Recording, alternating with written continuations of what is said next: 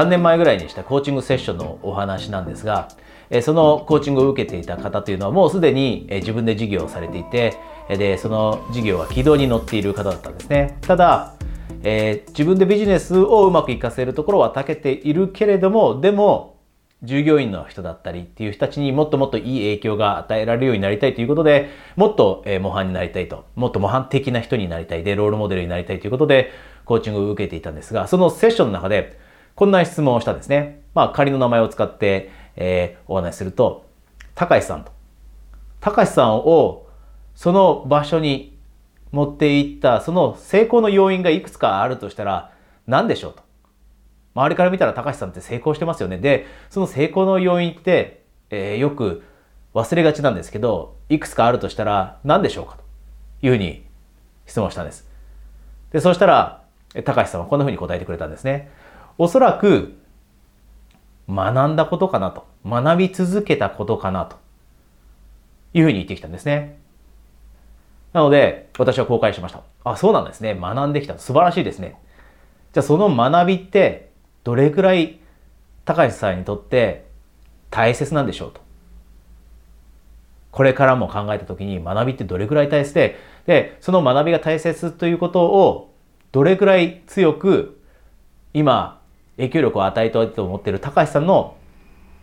従業員の人とかに届けたいと思っているでしょうかという質問をした時に高橋さんの考え方が急に変わったんです。あ、ちょっと待ってください、コーチと。今、学びが重要で、で、自分をここまで持ってきてくれたのは学びだって言いましたけど、ちょっと違うっていうことに今、ふと気がつきましたと。学びじゃなくて、学びのその先にある行動でしたと。自分がここにいるのは学んだことじゃなくて、学んだことを使って行動を起こしたこと。これだと思います、コーチと。で、その話を聞いたとき、私、まあ、まるで私が座っていて、誰か、えー、10キロのお米の袋を持って私の頭にドーンとぶつかったような衝撃を受けたんですね。頭にドーンと。で、なぜかというと、これってもう当たり前のことだと思うんですね。私も長年コーチングをしていたので、行動を起こさないといけないと。行動を起こさないと意味がないと。行動が人生を作ると。知識じゃないと。でも人生のステージにおいて、同じ学びを得たとしても違う感覚を得る時ってあるじゃないですか。で、私、なぜその10キロのお米の袋が頭にぶつかったようなドーンという衝撃を受けたかというと、他のクライアントさんでもそういう人が多かったんですね。そういったことが多かったっていうのは、学び続けてはいるものの、でも行動を起こさない人が結構その当時いたんです。で、私も自分のことを振り返ってみた時にまさにそうだなと思ったんですね。まさにそうだなと。で、私も学び続けていて行動を起こさない時がもうたくさんあって、で、いくつか今例を挙げるとすると、例えば、例えば、まあ、コーチングとかの世界において、書くことの素晴らしさって伝えるんですね。書くこと。これはパソコンでタイプすることでもなく頭だけで考えていることじゃなくて書き出すと何かアイデアについて考えている時だったり何か例えばコンテンツを考えている時だったり何か例えば解決方法を考えている時だったりまたはビジョンについて考えている時だったり目標について考えている時はとにかく紙に書くことが大切だと。で、なぜ大切かというとそれ書いている時って思考の働き方が違うと。紙に出すことで思考が整理されたりと、ただ単に頭の中で考えているだけとは全く異なる効果があると。で、これってあなたも本とかで読んだことあると思うんですが、私過去に書くことなんてしてなかったんです。で、特にコンサルタントの仕事をしていたので、パソコンでメモを取る習慣があったんですね。で、パソコンでメモ取った方が全然早いし、みたいに思ってたんです。そっちの方が効率的でしょと。なので、もう過去自分はもういろんなことを学んで、まあ、コーチになるためにいろんな本読みました。で、本読んだ結果、いろんな知識身につけて自分の中で成長していると思ったものの、実は成長してないんですね。なぜなら実際に実践してないから。で、書くことも私全然その当時してなかったんです。パソコンの方が早いと。なので、何か考えてる時もパソコンで書いたりしたんです。で、今はもちろん、ここにちょうどジャーナルがありますけど、書くこと、もう自分のコンテンツを考えたりするときってパソコンとか一切使わないです。もう全部紙に書き出すんですが、やっとそのフェーズを乗り越えて書けるようになってきたり。でも長年実は私書くことやってなかったです。常に、つまりは学んだことを実践全然しなかったんですね。で、もう一つあるのが、まあこれ他の人ももしかしてやったことあるかもしれませんが、ある程度投資の勉強とかってするじゃないですか。お金の勉強ってみんなしたりしますよね。で、まあ、将来のことを考えてどう投資しようかと。お金をどう運用しようかって考えるじゃないですか。で、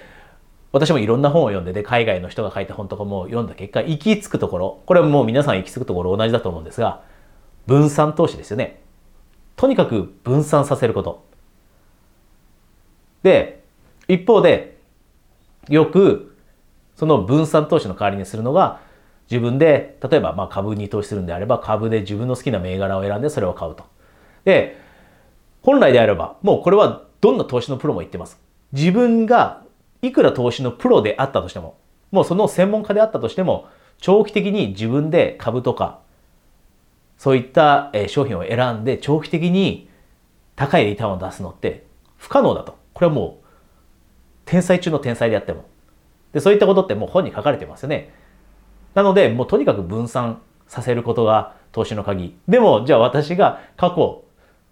ずっと前にやっていたことって何かというと、そのことを知っていたのに自分で株を選んで買ったりしたんです。で、そうすると、時には利益が出たり、時には損失を出したり。で、結局最終的にはトントンになったり。で、私は分散しなきゃいけないってもう学んでるんですよ。何冊も本読んで、その本が言ってるのにもかかわらず、それ全然実践しないです。全然実践しない。で、こんなことが私の人生の中でたくさんあるんですね。で、あなたも、ぜひ、この話を聞いて、確かに学んだけども、実践してないことってたくさんあるなと思ったら、一つ一つこれから実践していきましょう。で、これ私よく自分のクライアントさんにもチャレンジするんですね。ロールモデルになりたいのであれば、学んだことをより行動に結びつけなきゃいけないと。そうじゃなきゃ意味がないと。で、あなたが目標としている人だってロールモデルとしている人を考えた時その人ってただ本を読んで学んでるだけでストップしているかというと絶対そんなことないですね。それを活かしてるんです。だからこそいい影響が与えられるようになってるんですよね。で私たちもそういう人になれるようにするためには学んだことを行動に起こす。行動につなげる。で、よく私がクライアントさんにチャレンジするのは少なくとも1ヶ月間。少なくとも1ヶ月間はその学んだことを習慣として取り入れて、毎日の中のルーチンに取り入れて、で、その効果を試してからにしましょうと。で、最終的に合う、合わないってあったりします。合う、合わないってあったりします。なので、1ヶ月間続けて効果がなければ、やめればいいだけです。例えば書くこと。書くことをやってみる。で、書くことをやってみて、毎日書いてみて、で、書いた結果何の効果も自分にはないなと自分には書くことよりもただ単に目をつぶっていろいろ考えてる方がアイデアが整理されていいと思ったらやめればいいだけです。でもその1ヶ月間とにかく試してみて学んだことを1ヶ月間使ってみてその効果を確認してみる。でほとんどの場合学んだことって実践に実践してみると効果があります。で1ヶ月間ぐらいやってみるとあ効果があってやってよかったなと思えるようになるのでぜひあなたも、あなたも実践していきましょう。でよく学び続けちゃう人います。自分に自信がないと、とにかく学び続けると。あの知識も得て、この知識も得て、で、それでもまだ足りないかなと、実践する前にまだ足りないと思うから、他のことを学び出す。でも、これ自信の話ですけど、自信も、知識を身につけるだけで自信なんてつかないです。実践してみるから、そこからフィードバックがあって、自分が成長しているなと。学びがあって、行動を起こすからそこから学びがあって、どんどん成長していって、で、その成長が自信をもたらしてくれるんですよね。なので、ぜひあなたが今、この学び症候群だったりに陥ってるなと思った時にも、ぜひ、この学んだことを行動へつなげるというところ、やっていきましょう。え今日のお話、えー、楽しんでいただけましたでしょうか？今日ここでですね、私のコーチングについて少しお話しさせていただきたいんですが、私は一緒に自分の磨きを高めていくためのコーチングっていうのをしてるんですね。で、その結果、コーチングのクライアントさんがより一層模範的な人になれたり、いわゆるロールモデルという素晴らしい影響を周りの人に与えられるようになるためのコーチングっていうのをしてるんですね。でロールモデルつまり模範的な人っていろんな要素を持ってるじゃないですか輝いてる人あなたも想像してもらうと分かる通りポジティブなエネルギーを持っていたりまたはいいインスピレーションを与えることができたり。あとは自分らしく生きていること。これはもう根本にありますよね。自分らしく生きてるからこそ好きなことをやってるからこそ輝いていて模範的な人だと。であなたもそういった人になりたいと。もう今そういう人かもしれません。でもそういう人って私たちってこの自分の輝きを磨くっていうこの旅ってある一定の時点で終わるものじゃないんですよね。これって私たちがおそらく最後の瞬間が来るまでやり続けていく旅だと思います。であなたもそのように考えていてで自分を磨くことで世の中をもう少し明るくできたり周りにいい影響が与えることができたりしたらいいなと思っていてこのコーチングにご関心があればですね今、えー、Zoom で、えー、行うストラテジーセッションを無料でプレゼントしています。これは30分ですね、えー、無料で行うオンラインのセッションなので、えー、あなたが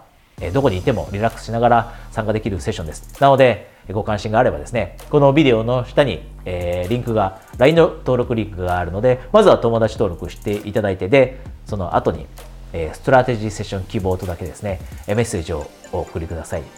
えー、お送りいただいた方には順次、えー、情報をお届けするようにします。それではストラテジーセッションであなたと直接、えー、1対1で、お話しできるのを楽しみにしています。